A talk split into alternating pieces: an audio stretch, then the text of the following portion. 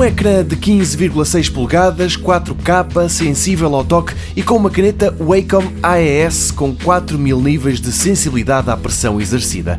É assim que se apresenta o ZBook Studio X360, o mais recente portátil barra tablet a sair dos laboratórios da HP e é um híbrido não só por ser um 2 em 1, mas também o é visto de outro ângulo. A HP aponta-o ao segmento dos criativos, profissionais que tanto podem precisar de um portátil como de um tablet capaz de aguentar com processos intensivos de computação. Assim, é um híbrido também no aspecto. Parece um portátil normal, mas lá dentro tem especificações de workstation.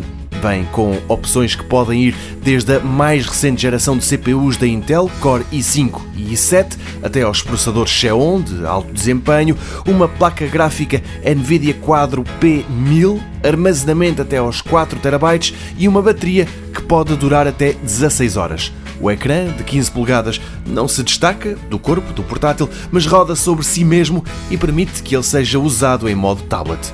Por enquanto, ainda não está à venda, mas deverá ser lançado ainda este mês. Na América, o mais barato vai custar o equivalente a 1250 euros.